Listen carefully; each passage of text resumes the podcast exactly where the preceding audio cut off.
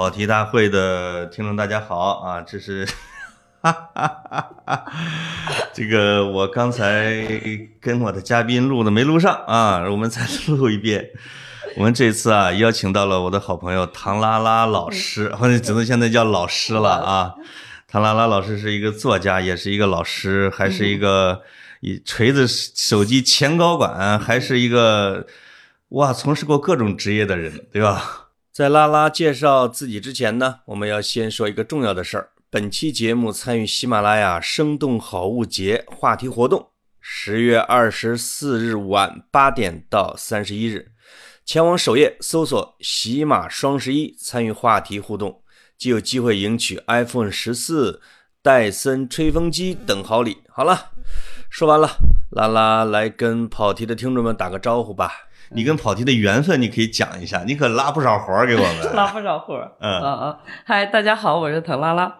啊，我跟那个潘总呢，耶，呃，就是我们都是呃那个十几年、二十几年的老朋友了。对，啊，像刚才我们录的那一版呢，潘总先介绍了这一段，就是说我们是呃，就是隔几年，隔个一两年，然后就会不知道是也也也不会特别想吧，就但是约一个啊，但是总会总会有各种机缘，然后就就见一面，然后而且每次见面呢都会深聊一下，啊，然后所以就是呃，我我是觉得我们俩是嗯呃，就是不管多久不见面，然后我们再聊那个话题总能接得上，哎就是一直都是同频成长的，对对对，所以咱俩的经历啊、年龄啊都比较像？对对对对，嗯所以刚才那个。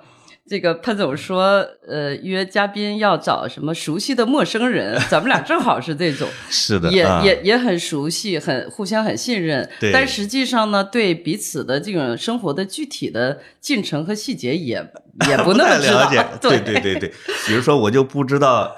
我知道以前你是中国艺术研究院的啊，嗯那是那是我以前当编辑的时候约稿的对象啊，那有很多那个 你们那里边的学者都是我的这个作者，对吧？啊，这个因为我在我的印象中你是在江湖里边打拼的，而嗯且你出的那本书叫什么名字啊？那个叫叫叫啥？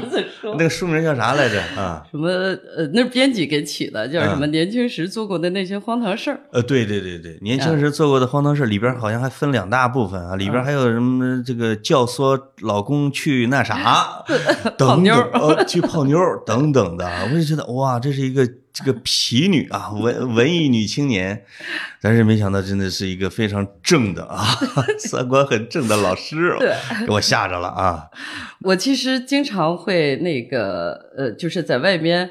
呃，怎么说？经常会让人有那个分裂的感觉。啊对啊，就好多人看了我，呃，就当时，然后看了我那本书，以为我是一个特别 Q、特别萌，然后什么特别可爱的，就是他们会自己幻想出那样一个形象。对，然后，但是一见面了，看发现我是一个知性的中年，就是就是就是老师的那种形象。然后有一次我去，呃，以前不是都听 CD 嘛，啊，我忘了去哪儿出差，大概一个三四线的那种小城，我我去哪儿都愿意逛那个音像店。啊，然后我我是一身老师装扮嘛，戴着眼镜，然后这种，然后进去那个看来看去，然后完了我说你这儿有，反正当时说了一个国外的那个摇滚的乐队的那个哦就名字，当时他就好几个人就是这样，你知道吗？就是这样探头来看我，为就就啥呀？就都好分裂，你说感觉一个女老师，然后来来找摇滚。啊，是是是，但是我我其实比如说在呃网络上，或者说我我平常的平常的怎么说，我的社交吧，其实都跟比如说音乐呀，呃什么反正跟跟稍微稍稍稍稍微皮一点的生活有关的这个形象。拉拉老师呢是教电影的，是吧？是学电影的，也是教电影的对，啊。咱们这个跑题前边的好几期节目，比如说这个呃袁弘做的一个戏啊，一个嗯剧。还有这个尹丽川做的一个电视剧、嗯啊，这都是拉拉老师给拉的活儿啊，是吧？媒婆嘛，对，这都是他的朋友啊，同时也是也是也是跟我这个领域真是太相关了，都啊嗯，对吧？嗯。都是我们有很多共同的这种朋友。对对。嗯，所以今天呢，就聊，哎，因为我接了个命题作文啊，叫“延时满足与及时行乐”，我就马上想到了拉拉啊，这个，我说我们俩可以聊这个这个话题，因为正好你也近哎，你为什么啊想到要找我聊这个话题呢？因为我是觉得 我就是及时行乐，是吧？呃，这个这个得拉拉亲自出阵了啊！以前他都是当这个皮条客，对现在皮条客要亲自上阵啊，对吧？就他总不能拒绝我吧？出台对对，要出台了啊！那呃正好，而且我也考虑你是做儿童教育，因为这两年你、或者这些年你都对这个很感兴趣，对，哎，我觉得像像这个关于教育理念啊这些嗯东西啊，包括考虑人的自我问题啊，这些东西都是你的长项，正好也可以聊嘛，嗯。长项也谈不上，但的确感兴趣。就是我这辈子我干过很多事情，什么记者、编辑、广告策划，什么公关，然后乱七八糟的。但是就是我一直不变的身份就是老师，然后而且我最感兴趣的就是一直就是教育。你知道我那个考大学的时候，啊呃，考大学之前就是几个月，然后我就跟我父母说，我说我不考了。啊你然后你知道为什么？啊是因为我们那时候分那个重点学校嘛，然后重点学校分那个快班慢班，然后我在快班，呃，但是我是因为从理科转到文科，对，然后先经历过文科慢班，然后又又又到文科快班的。哦那完了，我我到高三的时候，我发现就是我在慢班里边那些就学习最差的学生，就几乎什么都不会的这种。然后他们因为有那个教育局啊，或者什么老老老师子弟的这种关系，他们那个时候就去那个提，也知道考不上大学，然后提前就被替考了，没有安排到那个就是农村，就是我们乡下的农村去当代课老师了。嗯，然后他们一般代课三年五年，然后就可以转正。哦然后就会调回到县里做正式的老师。我当时你知道吗？我就很着急，我说他们这个水平教出来的孩子，那那孩子得多惨呐！然后我就跟我爸妈说，我说我不考大学了，我要去农村当代课老师要师。跟他们 PK 掉他们，对，我要把他们给挤掉，我要拯救这些孩子。哇塞，然后，嗯呃，对，然后他们是教育局的孩子吧？嗯对，啊，这然后个我太了解了，是吧啊我你你你也经历过我爸是校长啊，就是不是那个教育局的孩子很哎多都当老师了巧了，我爸也是校长。啊，你爸也是校长啊？那我就知道，因为我认识很多教育局的领导的孩子，嗯这是学习不行对就当老师了对，啊，这个这这然后再再再再混个二三十年，他们就到各个地方去当校长了。啊，对有资源啊。没错没错，你说这学习差的当老师有多差？我高中有一个老师，嗯，可能他老人家现在已经都聋了啊，就听不到节目了。教历史的，他就是他的历史知识远远不如我们，嗯。经常他一说什么，下边就有学生就开始反驳，哎，他说，哎，你上来讲一下。啊，我们这个就上来这学习好的上来讲讲讲讲讲，哦，他讲的对，大家要按他的去做这个题啊。这个后来就是一个酒囊饭袋是吧？这个高中的女女老师，然后我后来有一年去我的小学班主任家里边去拜年，他说你的老师都是谁呀、谁呀、谁呀、我说这个是历史老师，是他，他就惊呼了一声：“哎呦我的个娘哎！” 我说咋了？那还没见过这么笨的妮儿。他们班倒数第一，他是永远的倒数第一啊！哦然后他怎么能当老师了呢？他就很震惊，嗯，竟然还教你们。我们果然我们的历史考得很不行啊，就是你说的那种、你责任感太重了啊。对，然后呃，问题是我我父母就没有没有否定我，哦就没有说跟我说马上要高考了怎么怎么着。然后那个我当时意志非常坚定，我说我就要当代课老师，我不我不考大学了，我我就是我现在去教也会比他们教的好。哦，然后我我爸爸妈妈没没有说你你不行，你你疯了，你怎么怎么着。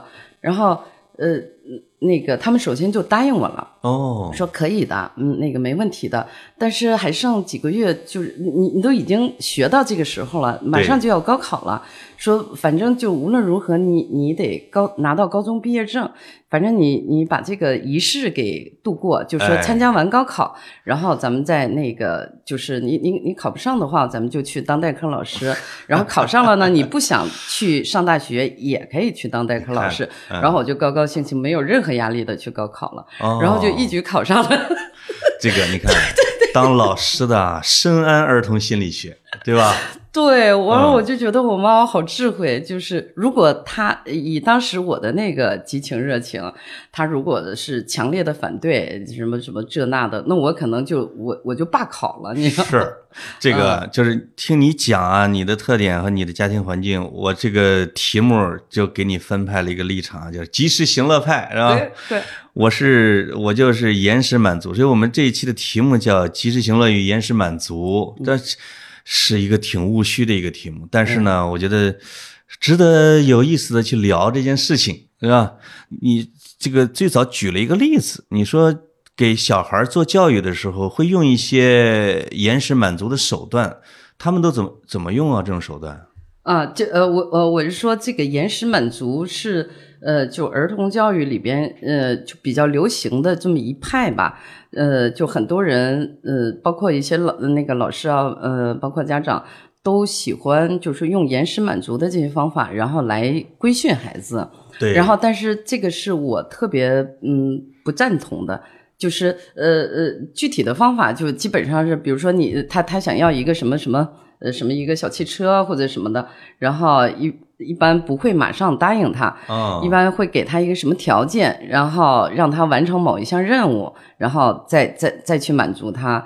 然后那那这个这个时间呢，可能就是随着年龄不一样嘛，他会有有有不一样的。有的可能是，比如说小孩呢，可能是什么半个小时、一个小时，然后呃什么几分钟。大一些的孩子可能就是说你期末考试以后怎么样，然后你明年 就是或者是呃就是什么就之之类的。对，然后呃，但是就是相当于是呃，会给小孩儿呃呃设置一些障碍吧。然后他们的呃就是理论呢，呃认为延时满足会锻炼人的这个耐呃等待的这个耐性，啊然后没磨练他的意志力呀、然后什么什么的。呃，还有什么什么情绪管理啊，反正就一堆一堆理论，但是我从来对这个就不以为然。是因为我觉得你要满足人，就让人爽嘛。这个可能跟你的经历有关系，就是你没有经过延时满足也成功了，对吧？我也那没有成功，我的我这个就是也也顺利的都达到了目标呃对啊。对因为你讲过哈，就是你你比如说你不需要寒窗苦读。就能分别的在升初中、升高中、升大学、升研究生，对吧？就 都都那么顺利，是吧？你你们及时享乐派是怎么是怎么搞的呢？啊，我觉得其 我的及时享乐，我可能是我从小就没有被延时满足过，就是我所有的，就是我我想要什么东西，我父母都会想方设法尽力的满足我。嗯我我我我印象中，就是我从小到大，十八岁之前，我没有什么，呃，从父母这边就是没有什么没有满足过我的事情，就没有，我我就想不出有什么特啊呃特别大的遗憾，就是我我呃想想不起这些事情，所以那我对自己也会比较惯，啊，就是，呃，那我想要做什么的时候，我就马上去做了，我就会毫不犹豫。呃，比如说，当然我这些都不太具有普遍性。叶三儿老 老说你不要分享你的人生经验，你那个根本误就人子弟，对对对对对。嗯比如说那个呃我那个大学毕业以后。我们当时是会费尽心机的，就是就很很费力的要要留留工作、留户口，啊，然后在哪个地方？就是我在我们当就是当地的一个呃，算是比较大的城市吧。啊，然后呃，在那个那个新成立的晚报社，哦然后这样工作。然后工作不到不到一年，我说不行，我我要去我要去北京，我要去我要去做北漂。啊然后呃，当时我有两份工作，一个是那个中学的老师，这是正式编制；一个是一个是借调到这个晚报的这个记者。哦，然后嗯，但是两边都都苦口婆心劝我说：“哎呀，那个你你你你你这个你还没有转正呢，你以后怎么办呢？什么这那的，就是都都都是都是各种规劝。但是我当时就我我我我的想法是不能超过一个星期的。等不了，对对对，我我不行，我这个五一我就必须要走，我就我就两边就全都给辞了。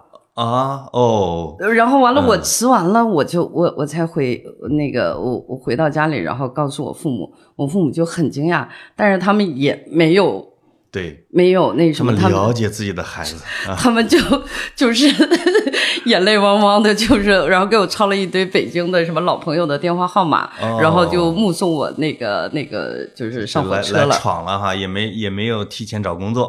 对，什么都没有。我来北京要住什么地方什么的，是所有的都不知道。嗯，然后，然后就是这样，就是我一旦有一个想法，我就要必须马上要实现。呃，我对自己就没有延时满足过，所以我对我的孩子也没有延时满足。然后，那我对周围，比如说朋友啊、老公啊什么，就是家人啊，也是谁有什么。有有有有什么欲望，我就就就就就马上就就去实现了，就去。满足了。其实也不一定叫及时享乐，这个叫行动派，对吧？我没那么多耐心去等什么编制退休金什么之类的啊。哇，那个太遥远了。是，我就是一个没有耐心的人。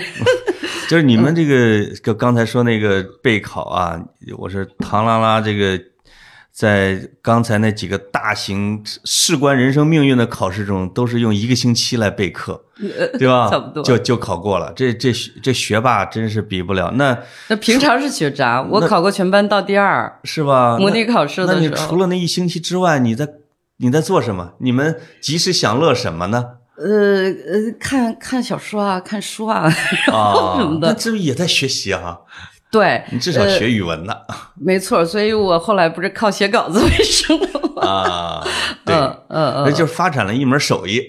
呃，其其实实平常也学习，嗯但是学习效率非常低。我现在因为咱们那个年代没有没有那个什么呃什么多动症啊、注意力缺失啊，还是什么什么抑郁症，就啊没有这些疾病的分类啊心理学的概念。我现在回想起来，我的那种拖延、磨蹭和没有办法专心去学某种东西，其实。现在看起来，如果我去测的话，我估计就是多动症，就是注意力缺失。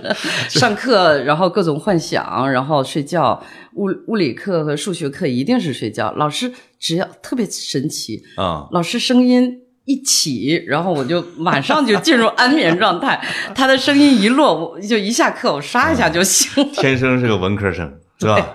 对，那个时候幸亏啊，没有大型网络游戏什么之类的啊。就那个时候可能读书啊，就不是学习，你看闲书实际上是一种，这叫什么？一种玩乐，对对吧对对，及时享乐的乐，那就是看小说了。看小说，对，就可看什么能。你那个年代，咱那个年代啊，你都读什么小说？我看暴露一下年龄。哎呦天呐，就是就是什么《红楼梦》啊，什么之类的，然后你把《红楼梦》看作消遣吧？难道不是难？道不是琼瑶之类的吗？那已经超越那阶段了。不是琼瑶，大家都在流行。我我我一直有一个呃 特别特别奇怪的这种清高，就是流行武侠的时候我不看武侠，啊然后等到等到我都毕业了两，就是大学毕业两三年了，然后才看第一次看了那个《神雕侠侣》哦然后就一发不可收，然后呃一直武侠迷二三十年延。时满足吧？你给自己设置了一个延时满足，是啊，但是我我就是是是我我我老是不想去追某种流行，就刻意回避，对，然后觉得啊他们太俗了，然后流行琼瑶的时候也不看琼瑶，等人家那个都都过了那个时期了，然后完了我一看又哗一下又看十几本，所以你告诉我，你现在正在追什么剧啊？天哪，现在是 特别不好意思说。你没，我跟你说，大家看的剧都一样无聊。你说没有，啊就是那个，我从去年到今年，我一直在看古装网络剧。啊我把我把就是那个之前流行过的，然后呃，就是我我我我我看完了，现在正在演的，然后又又补了什么。什么《琅琊榜》啦，《陈情令》啦，就说什么，就是之前的啊那个这、这些年，对对，嗯然后全全都给看完了，我现在都追无可追了。啊，就是 对，就总是赶不上，赶不上看，赶不上热乎。王朝一五六六之类的呢？呃，那那个那那还没看，但是什么啊什么、什么什么大唐荣耀啦，然后什么呃那个叫什么鹤唳华亭，这些哦就就就全看。全看了，连什么陈希元。真的都看的啊。连什么琉璃就古偶啊、仙侠呀、玄幻啊，所有的都看。然后哎，真最近、你真的是个及时享乐派，我现在觉得，就是说这个叫或者叫及时满足，你不要及时享乐。嗯及时满足就是你想看的时候，我一定要给他看饱了。对是吧？我在这一段时间，我不能让我什么都不干啊，什么都不干啊，我差不几天就多几个月能看一部剧是吧？对，然后呃就我我一看的时候会没白没夜嘛，嗯，然后还有有的时候那个两倍速、三倍速，哗哗哗过。哦嗯，当然我最开始你三倍速那话还能听清吗？过情节嘛，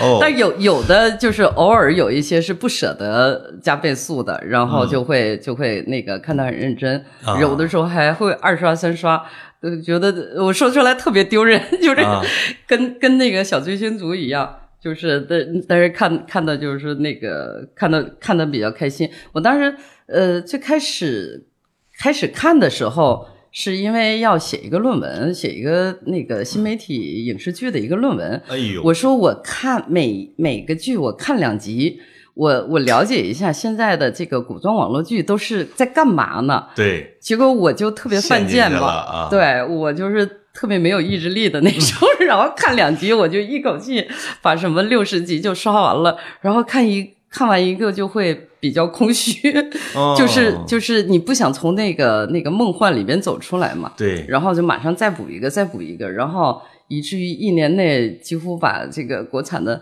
都都给看完了。这个绝对有这个今朝有酒今朝醉啊，今朝有剧今晚上刷 但是刷完了呢，我一想我又不能白刷，哦我打算写本书。哦哎，来以告慰自己的内疚之心，没错你们文化人啊，就这点好啊，就能把自己的这种不良爱好转化成生产力。没错儿，就显得自己是在做有意义的事情。是，所以我现在对老公和孩子特别理直气壮，我就跟，因为我每次那个就是晚上要那个就是哄哄小孩睡觉嘛，嗯，然后就是给他读书也读的啊，什么什么的，哎呀，然后他还没有睡着的时候，我说妈妈要呃要工作一会儿，他说妈妈你看剧吧，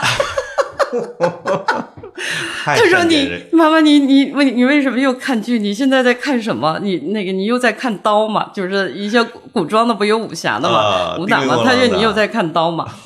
然后 你在研究刀是吗？我我我我说是，我说他说妈妈你为什么老看这些？我说因为我要写文章，所以我要不写的话，我觉得太强了无、啊！无法面对他。文化人总是就有这点技巧啊，就 就像我这个半年前就列了这个不想上班嘛，嗯列了十本书的提纲。哦啊这十本书一本叫这个跟着老潘去游文化遗产啊，世界遗产中国有四十多个嘛。呃这个中国作家的文学故乡贾樟柯、莫言，什么刘震云的老家哎啊，，这个也蛮好的。这个中国古代诗人和作家的墓地，我最后这一算下来，我能把全国游玩的十年，我就有有有开始吗？交给了我的老婆。我说 这就是我的文学任务。对对对，我跟你说，要不是疫情啊，我早就已经玩了大半个中国了。吹吧。所以我现在是闷在家里边，假装嗯给小朋友说。老潘叔叔现在已经到了泰山，其实我根本就没去过泰山，你知道吧？都得以后要补课，其实是为了自己的那点玩儿啊。对，就是啊给自己找一个心安理得的游游乐的这个理对由。但是，但是这个作为一个延时满足派的代表，我发现我有一些习惯跟你是不太一样的。嗯这个，比如说啊，其实你说的你的父母，因为都是老师，老师呢对孩子教育方法也不是说鞭打型的，嗯他往往是用环境就熏陶你，你就自动的就看书去了，也有可能。你比如有一种延时满足是什么呢？他们其实都有技巧的。你说你要去当代课老师，你你爸妈说行啊，是吧？你先考过，这真会有技巧。嗯我爸一般是这样的，就是给我弟弟妹妹都转成了城市户口。嗯，那时候我上高二吧，给我一人弄一农村，在我们村里没动，说这个你这太过于严实了。哦哦，对你弟弟妹妹年龄还小啊，也不知道未来怎么样啊。这个因为花一千块钱嘛，一个户口当时你要交一些手手续费，他说你这个费用给你省下来了啊。如果你考不上，你就回村儿啊，还有地，还有房子，这个你还是有一活儿干啊。你自己考虑是打泥腿子还是要考大学哦，啊？你爸爸也很智慧哦。啊，是吧？啊这个我那时候真的每天都在踢球啊，就考试的时候要抱着足球，而且你比如两个小时的考试，可能一个小时必须得出来，要不然那个球场就被人给占了，是吧？嗯这个那个学习的重要性可能只占百分之十，在整个学学生生涯里边。你那他一他一这么一说，你就会觉得啊，是不是还是要刻苦一下啊？是不是要努力一下啊？这高几的时候？有点高级，这个有点高级啊。不是，我说高几，高呃，几年？高二左右吧，哦初中、高中吧，反正我可能也可能是初中是这么跟我说的，啊反正是考高中考的还行。嗯，这是不是一种延时满足呢？啊，就是说远景激励、愿景，我不太清楚。嗯但我有日常的生活习惯，有跟你不太一样的是什么？嗯我碰见好的剧、好的电影、好的小时候，我有一毛病：书看半本儿，电影看半拉，剧剧是先存着。为什么不着急吗？呃，对，我不急于知道结果，我我害怕我看完它的那一刻，又空虚了。啊，一个又空虚了，再一个这个书这么好，我是不是得多看它半年呢？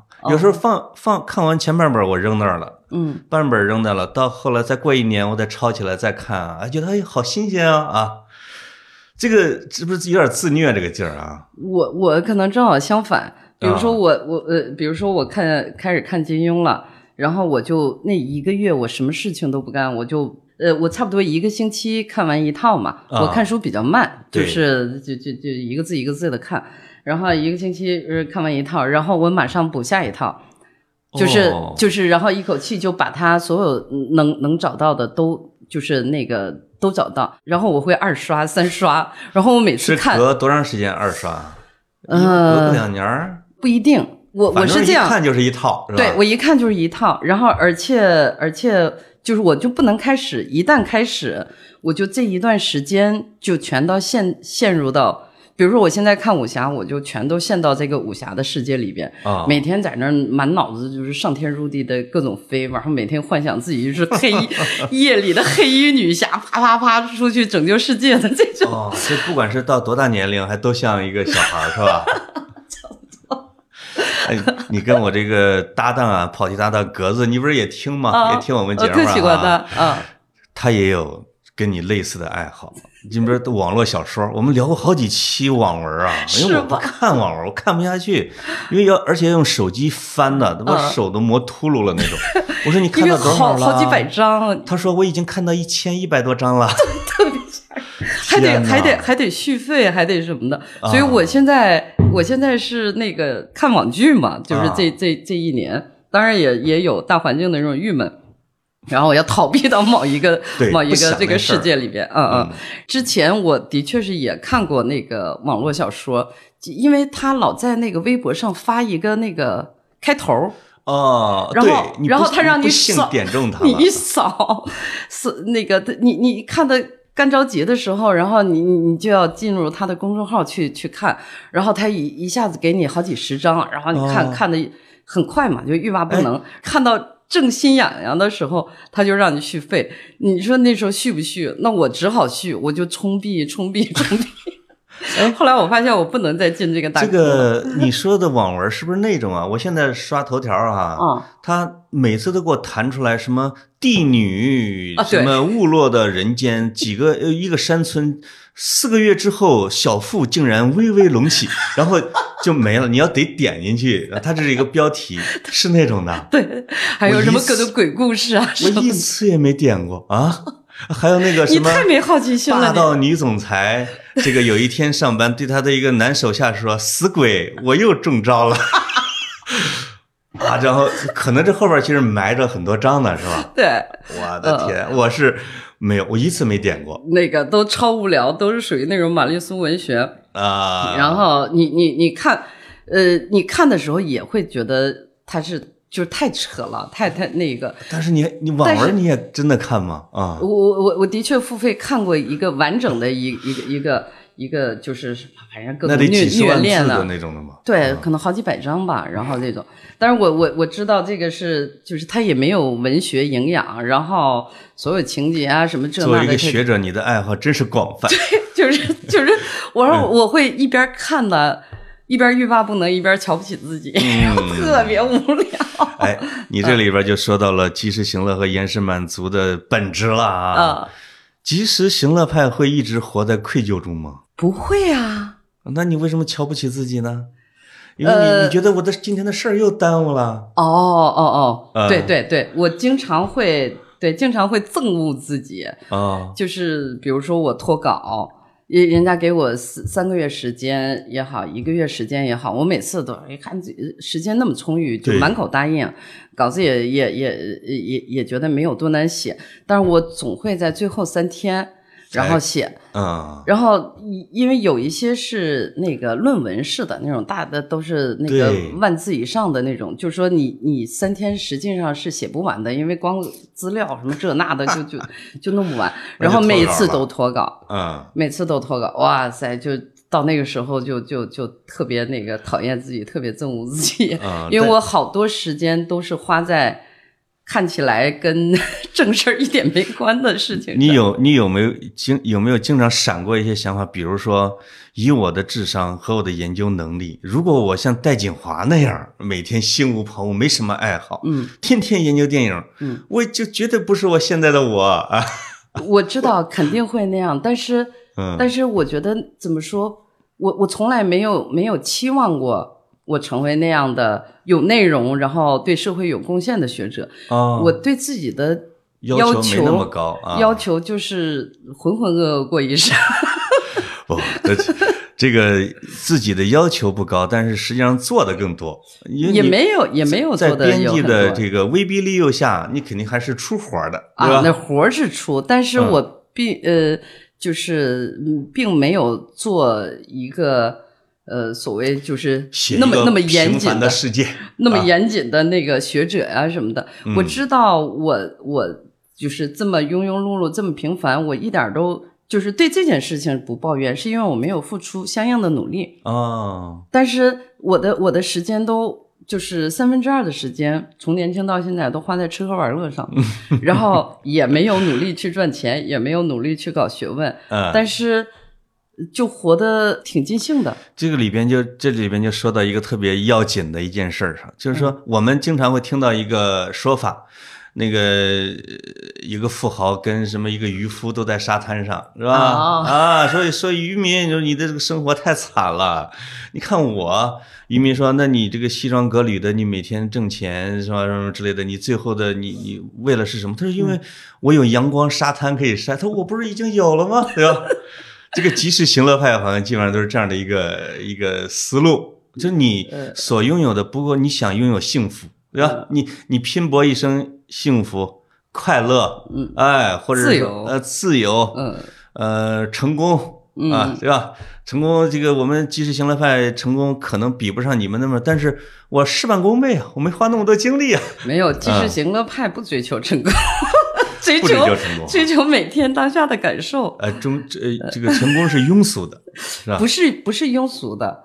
就是那那可能对成功的定义不一样嘛，嗯就是嗯，主流的成功肯定是你你要有身份有地位，然后然后有一就是那个你你经济自由嘛，嗯嗯，但我也想要，我也想要经济自由，但是我不想努力啊，对，就是我我我我不舍得花钱花时间去上班儿啊，我我四十岁之前总共加起来上了不到五年班儿 就是我，所以哎，老、我你作为一个老师是有工作的，对吧？呃对，但是我们也不坐班就是那你们不把那叫上班儿啊呃不把那叫上班儿，所以那一直是我一个隐性的，就我的正式工作一直是我一个隐性的工作。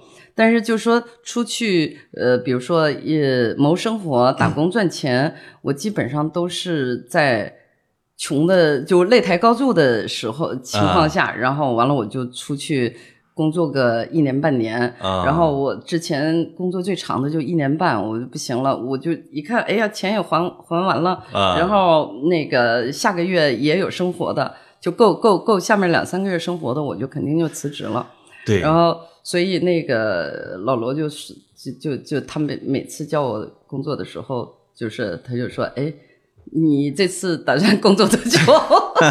哎，那你在锤子一共工作了几年？哇塞，太长了，两年半，是我人生极限。那绝对是你人生中奉献出汗水最多的时候啊！嗯，对对对对对对，那就工作是节奏多紧张啊，整天加班儿。是的，嗯呃，但是那个时候，呃，就是这这不是冲老罗，然后而且我对手机是就是对科技和嗯商务是一点兴趣没有，一窍不通的。但是那公司太可爱了，太好玩了，是啊就除了老罗全是可爱的人，一千多个。对，那个有意思。那老罗是环境一个留住了我及时行乐型还是延时满足型？他呀，他其实跟我其实有点同构，就是都是正事儿是磨蹭的。啊，然后，所以老罗不是经常什么重新定义七点半吗？呃对，就是他即便那个去上台，然后要演讲这么大的事情，嗯他也是他也是会在最后四十八个小时，然后才开始去准备演讲稿，然后整理 PPT，然后到最后一刻还在修改、修改、修改，然后就说这边、啊这边铃都响了，然后他还在在在在改 PPT，都那个本身是七七点半是吧？整 非要整到七点四十五或五十。嗯，你像那个呃，东东锵，这就是拖延症嘛干过有几天吧，是吧？干过一两个月吧，我们俩同事过一两个月。后来跑了，我说呃锵，受不了我说你怎么跑了？哎呀，我的妈呀！我都这个老罗说下午说开会，我们就等等等等到下班，我回家要喂孩子去了。你们先别走，再等等，就等到十二点晚上 才开始开会。他我真不写嘎他，我真是弄不了啊 啊！你知道那个我们以前说那个跟老罗开会，一般都说那个几点开，然后说晚上八点，啊然后一说晚上八点，我们哗一下说走吃宵夜去，因为他说晚上八点一定是十点开，哦，这已经我们就踏踏实实的去吃宵夜，掌握着这个规律了。对啊，这这也算是个准时 啊。就是磨蹭对，呃，那其实你给这个及时享乐树立一个坏榜样，就是你看，及时享乐人是不能成功的，是吧？有没有那种说我又有及时享乐的思想，我这个人还挺成功，我做事情呢也也也有远景目标，也有嗯近近期打法这种的呢？你见过吗？啊、我想想啊，你难道这个要成功的人都得是那种天天苦哈哈吃苦的那种的吗？我觉得，呃，我我说了，那个成功的定义是不一样的。就是比如说，嗯，你有钱，然后有有有有什么样的工作，如果把这个当成成功的话，呃，可能就是要从头就开始辛辛苦苦的工作，嗯，然后特别靠谱的。呃，但是我没有认为我不成功，是是因为啊我过了我想要的生活。我也觉得你很 很好啊，衣食无忧啊，房子天天换。没有天天换，就是五年准备的五年换一个。这个就嗯就从拿如果拿房子来打比方的话，嗯就是有的人说一辈子攒钱到老了买一个房，嗯哎，有的人就一直租房租一辈子啊。嗯，就是假设他们钱都不那么多的话，那这个租房租一辈子的，是不是就跟及时享乐这个思想比较接近？那个攒一辈子钱到老了，我搞不动了，我买到房了，嗯，那个延时满足确实有点苦哈哈的啊。嗯但他好像最后还是有了个房。如果从房子来说的话，我觉得我可能就是及时享乐的代表，啊就是我我在没有一分钱的情况下，然后我就买了第一个房，啊是因为那个时候我需要。就是因为原来最开始我们不是跟跟这个穷画家老公，然后住住圆明园 住宋庄啊，对，然后这个住的四面透风，然后什么老鼠在房顶噼里啪啦，就是天天晚上跑来跑去的。到了三十岁的时候，我觉得我不行，我我不能过这种生活了。对我说我必须要住到城里，就是住到楼房里有暖气的楼房里边，哦我不想再生蜂窝煤了。然后我一旦有了这个想法，我就去到处去找房子。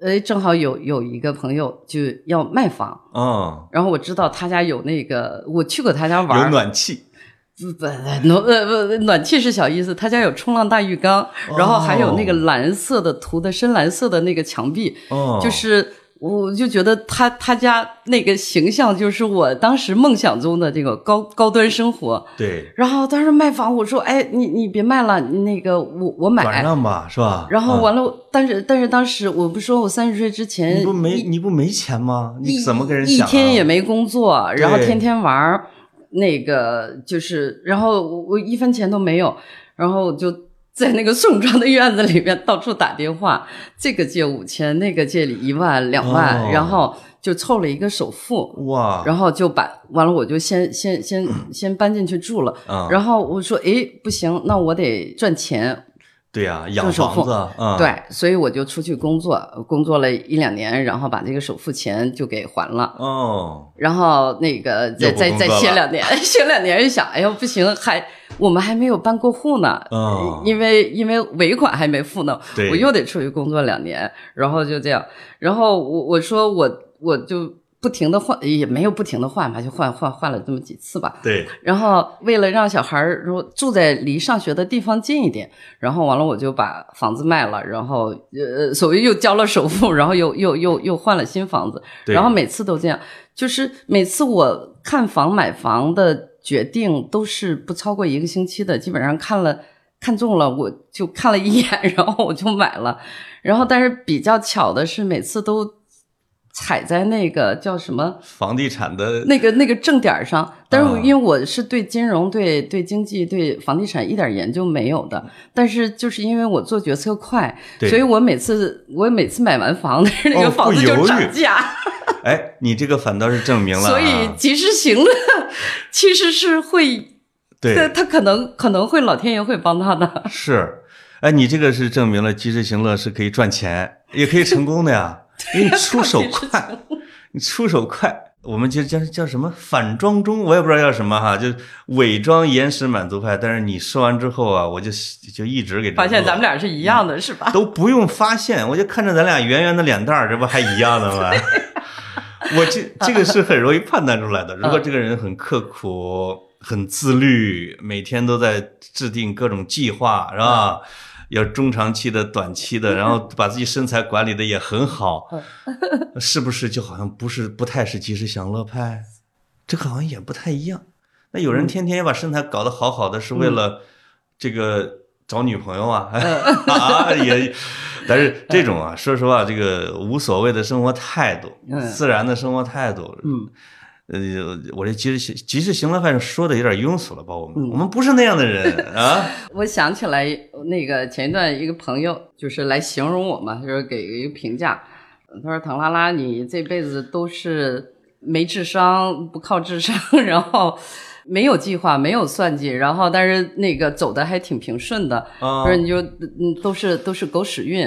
他说那个啊完完了我我我说我说我就是狗屎运，我就运气好。他说我研究了一下，他说不是这样的，他说 是因为你有行动力，就是我一旦有想法的时候，我马上去实现。啊，然后他说，他就举了一个例子，因为咱们正好是不是在这儿喝这个普洱茶，我看这杯子我就想起他那个例子了。啊，他说，像我们这种深思熟虑的人，他说我要再伸手去，就是我们俩前面放着同一个杯子，对，然后我要去拿这个杯子之前，我的脑子里边要先观察，先先就是说看它的材质轻重，然后包括我要去拿的时候，它的重量烫不烫手，哦就是说他他他会他会先有一个判断。对他说你 啥也不想，直接是就是我在思考的过程中，你已经你已经拿过来喝到嘴里了。你是所以说特别气人。你是传说中的闪电战，是吧？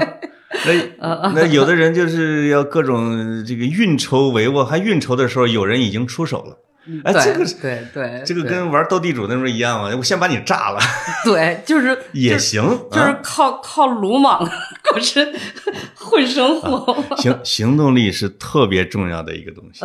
它因为它代表着你背后有决策，你不代表着没有决策，因为有个快速判断、快速决策和果断拍板这一系列的决策过程，不是都是有的。啊、其实可能是呃下意识里边有判断，对，但是我大多数是没有判断的，我是欲望当先，就是我就说我我从小就没有我的欲望没有被延时满足过嘛，就是说。我的欲望都是能得到即时满足的。嗯，然后，所以我可能我对我自己也是这样，就是说我一旦要有什么，就是比如说我现在是我自己的父母的话，对就我一旦有什么想法，我就马上就去满足自己。我先满足我我我我目前的欲望，所以我经常辞职，就是因为我我我突然想去哪儿玩了。我不辞职就不行，然后我就完全不考虑后果，因为我我经常你呃像那个你们原来南都的 这些、嗯那个什么那个老朋友啊什么的，就不不不提名字了，然后找找那个找我，然后说阿姐，他说我我特别想辞职，我说那你就哦辞呀，然后他说那个他说他已经干了十年了，然后什么什么的，然后我说你你你辞职想干什么？然后他说我想去呃挺就是休息一年去旅游，然后去学什么什么拉丁舞去说。我说这不很简单吗？赶紧呐、对啊，然后他说可是我特别各种担心，牵挂是吧？他说我特别担心，我一旦离开了这个呃这个职业的这个轨道，我再回来的时候怎么办？就说我怕我接不上。我说我每次辞职都在家待一年半到两年，我说我从来也不不存在接不上的问题。我说你重新跟社会接轨，你不就是需要花一两个星期狂浏览网络？对，就是呃那个疯狂复习一下，然后然后就就就就行嘛。然后，但实际上不是这样，所以呃，像他们这样一直勤勤恳恳工作的人，他的职业是有一条呃非常清晰的这种升职的这个脉络的。但是我呢，全是断点的，就是呃那个需要赚钱的时候，我就找一份差不多能干的工作，然后就就就去干了。然后那个，所以我我在那个璀璨的时候，老罗说，呃，就是他每次他要我要辞职，他要那个就是他说他他就特别头疼，他说。啊他妈的，这个就是对对职业，因为大呃，一般在职场上都会有一个呃对自己升职的期望，比如说我呃一一一点一点什么从、啊从经理啊，然后到总监啊，到什么什么的，对然后再跳到什么样的公司。他说你你你一点这方面需求也没有，所以给我职职位也没有用，也吸引不了我。啊，然后呃，给我钱呢，我当我当然要了，但是我一般是干到一年半两年以后，我就我我当时的钱够了也，够了啊，然后欲望也已经满足了，对也，他说怎么就滚刀肉，那么就哪儿哪儿扎不进去，特特别没什么可吸引的差点都现身了得。嗯，嗯有一句话特别流行啊，不是叫什么“选择比努力更重要”。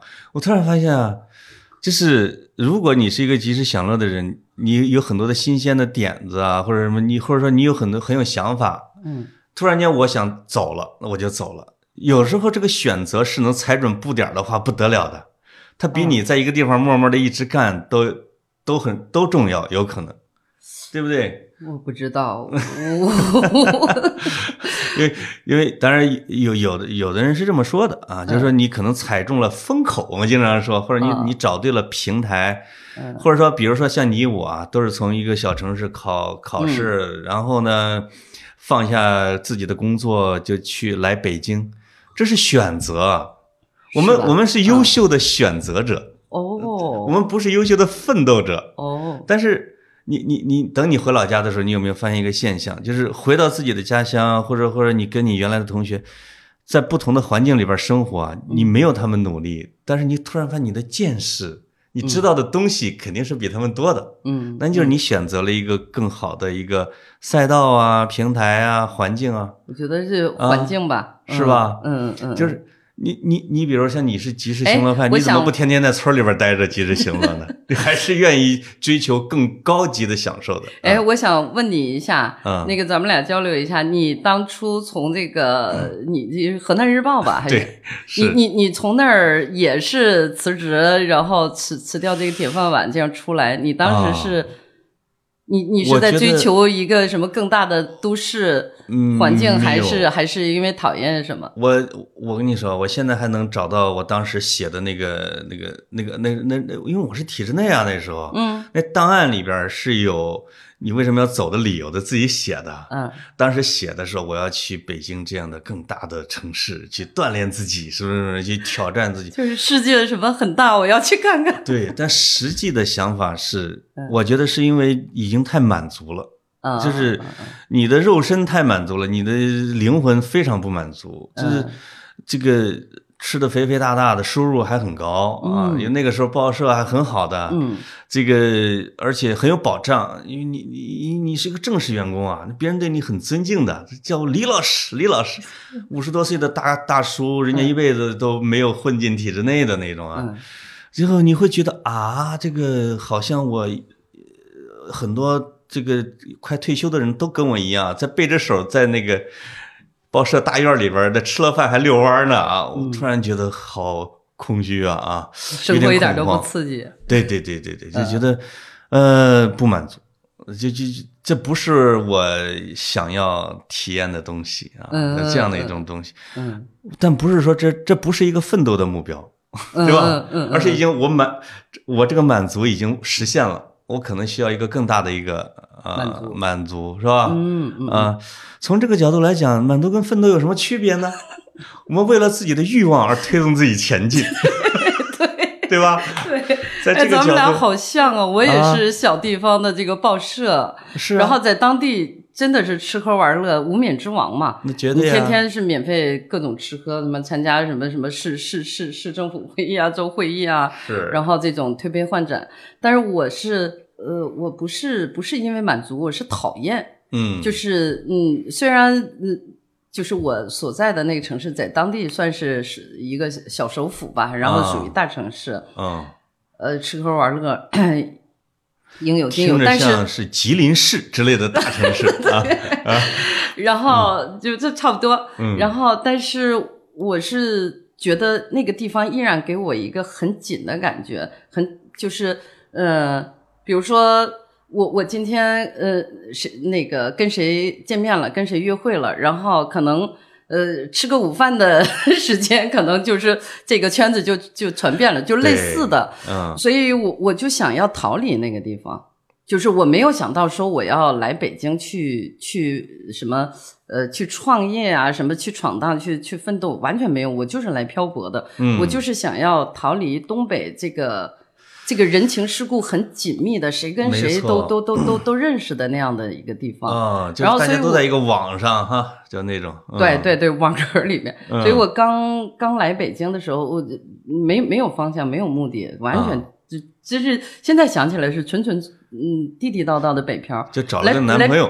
没有呃男朋友都没有，就住哪儿都不知道。啊，然后我当时就去了那个鲁迅文学院，一个笔友，对，然后那个先先去投奔他了。其实也不也不是投奔，就是就是总得找个住的地方吧？啊没有，呃，住的地方他就给我介绍了他们那个女女同学的那个 宿舍，也就住了一晚上两晚上，然后他就给我介绍了个什么所谓编辑部的工作，然后我就去在编辑部住了一年行军床，哦，然后就是这。样，就是就是相当于来北京第二天就有工作了。妈呀，真是不愁工作那时候啊！，对对对，嗯。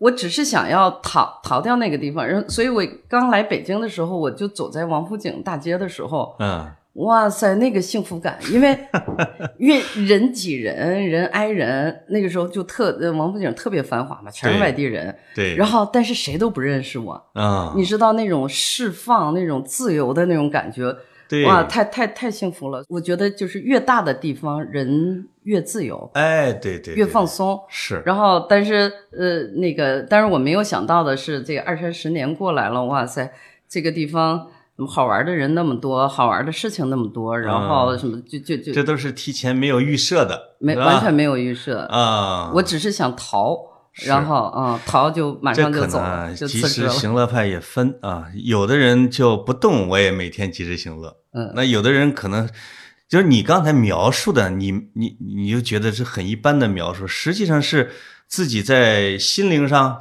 精神需求上是有需求的嘛，啊，对你没有满足嘛？以前对啊对对对对，以前那个城市的小城市的精英都已经都了解完了，没错没错 已经厌没错没倦了，错已经错，厌倦。他们每天说的话都是重复的，对吧？对对还是要找一点更好玩的人或者更好玩的事儿嘛啊，这种。错没错，那这这个我觉得这个是，当然这是这及时行乐派里边特别好的啊，特别好的。嗯呃，那呃我们我们整个的时间没有说另外一个啊，延时满足到底是什么？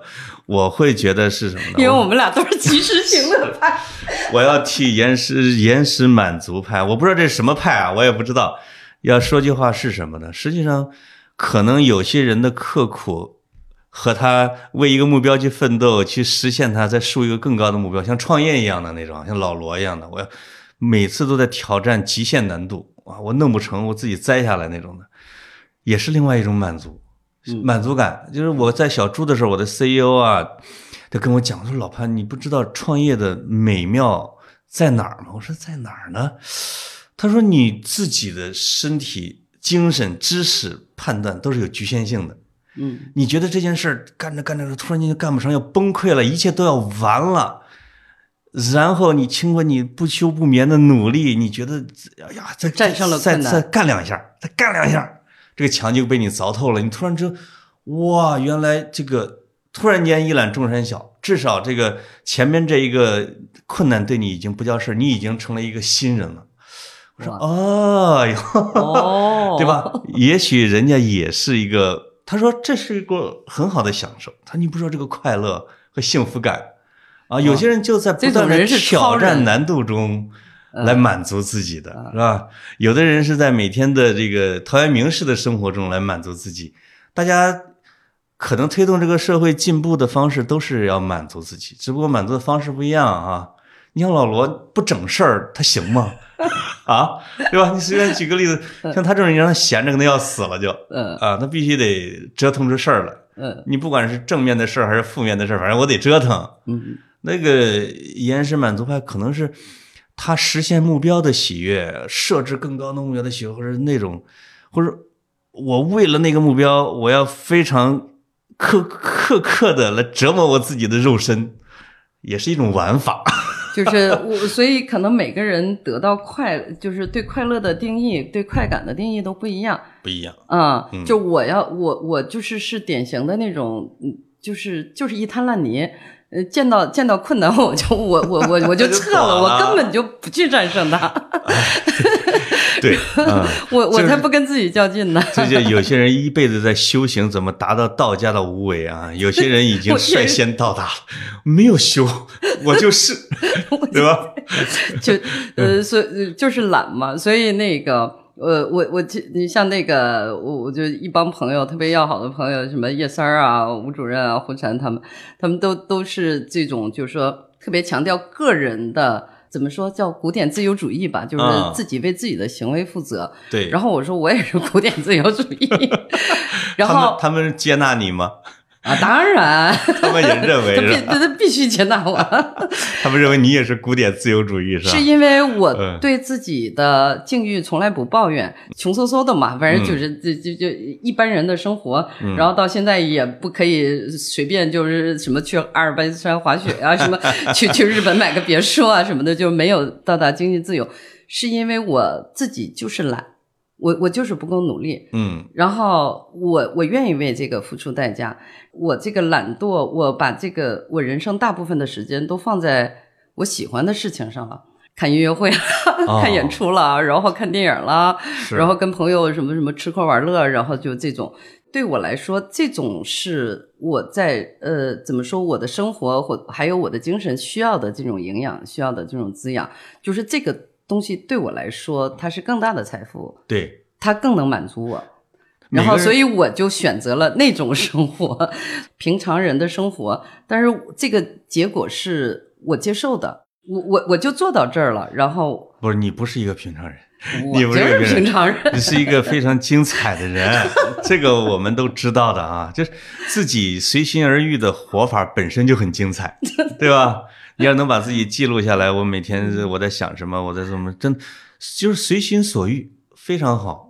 就是这是很多人要达到的一种境界就，懒嘛，就是我发现这个大家没要求大。家互相不歧视就行了，对吧？你你奋斗你的，我享受我的，或者你想先奋斗再享受，我现在就开始享受，只不过我没你享受那么大，对吧？而已，嗯。或者有些人就把不断的成功当做他最大的享受，啊，也有人是是是是这样的。对，我其实挺佩服那些人的，不停的去。迎接挑战，然后以及制造困难，然后超越困难的这种。呃，这个有些人说也挺羡，也挺羡慕我这样的啊，就说也不奋斗啊，也不奋斗，好像也没饿死啊，也没饿死啊，这个也有车有房。对我，他们还说呢，你你怎么混的？怎么就有车有房了？我说我还真不知道。这个啊，就是。就是我及时行乐派，或者我们这种生活方式啊，你总是得有一门手艺。那种中学时候每天读的书，就是我们一辈子的手艺。嗯，因为你有知识啊。对。就你你每天瞎传点资料都能活，对不对？这你有大量的阅读所决定的。嗯。为什么有一份老师的职业？为什么能干这个干那个？是因为读了大量的书啊。这个这个，如果这个人。又及时行乐，又啥也不干，还没有本事，这就麻烦了，对吧？嗯，哎，说到这个，我我就插一句，我就想起来我自己的这个例子，就是我我中学的时候不是上课老看课外书嘛，屡屡被老师没收，然后什么撕呀什么的，然后但是我从来就无所谓，没有伤害感，因为那个为什么他撕了你不生气吗？他去告我妈。然后我妈也不说我，我妈说那不也是学习吗？所以所以老师拿我一点办法没有。后来就索性就不管我啊啊。然后后来我我其实呃过了好多年之后，因为我那个现在就是我的所谓正职不是也是影视对影视教育这种啊。然后想一想，这这跟我，我因为我中学的时候看的什么大众电影啊、电影世界啊什么的，不能说有直接关系，但是这些可能就是不知道怎么就慢慢慢慢，它它它形成了一种莫名其妙的这种因果关系。我跟你说，比较有意思。我们是有爱读书的这样的一个爱好，这是一个幸事啊，因为一辈子的兴趣就是成了吃饭的家伙，挺好的。就是我有小学同学曾经跟我说过，你不知道啊，因为因为我打电子游戏很差嘛，那个电子游戏厅啊，他说我那时候天天打通关，两块钱打一整天，我不知道有多高手，可惜现在都用不上了。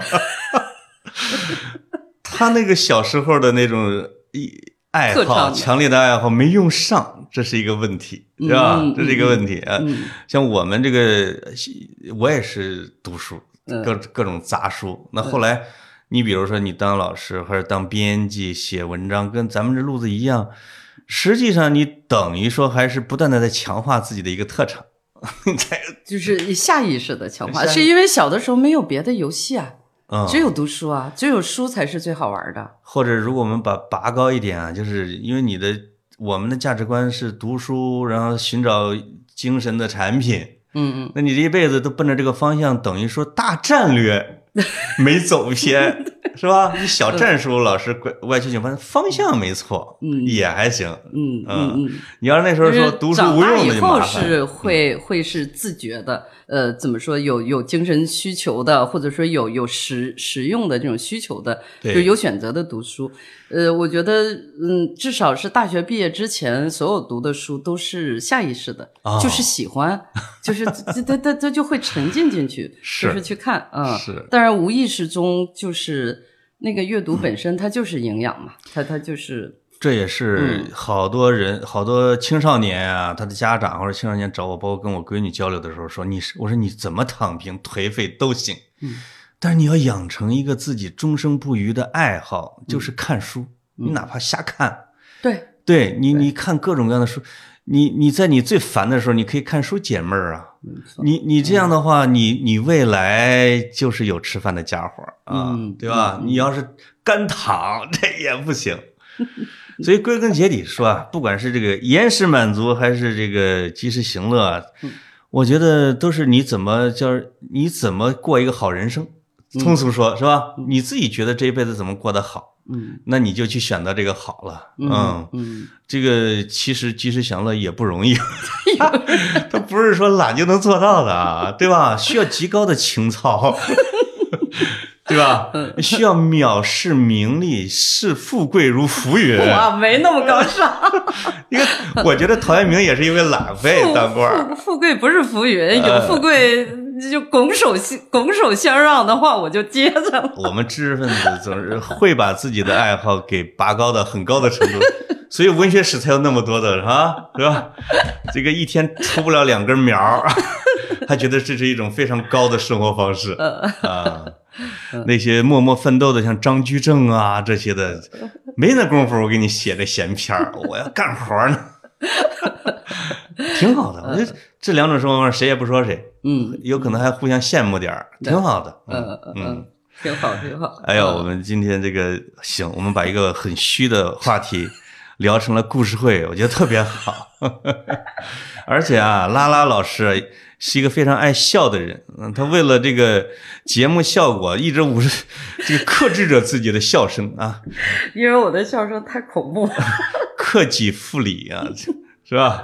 会会会把麦克风震呲的。以后以后我们有机会，我们可以聊点别的有趣的话，哎，比如聊电影、电视，聊影视，可以，真的是可以的啊。呃，如果叶三儿在北京，他可惜不在啊，我觉得真的可以三人行聊电影，特别好。他他聊就会很精彩了，很专业了，因为他的语言。是，我觉得挺独一无二的，就特别特别有特色。是是是，嗯嗯嗯，没事儿，你也有你的，你我们这个即使行了，他从来不会羡慕别人。大俗。嗯，好，嗯，那我们今儿个就聊到这儿，聊了得有七十分钟哇！谢谢拉拉老师啊，哎，谢谢你，谢谢你。好，这个还多听跑题大会节目啊，嗯，好啊，那怎么样？拜拜，拜拜，嗯，好，拜拜。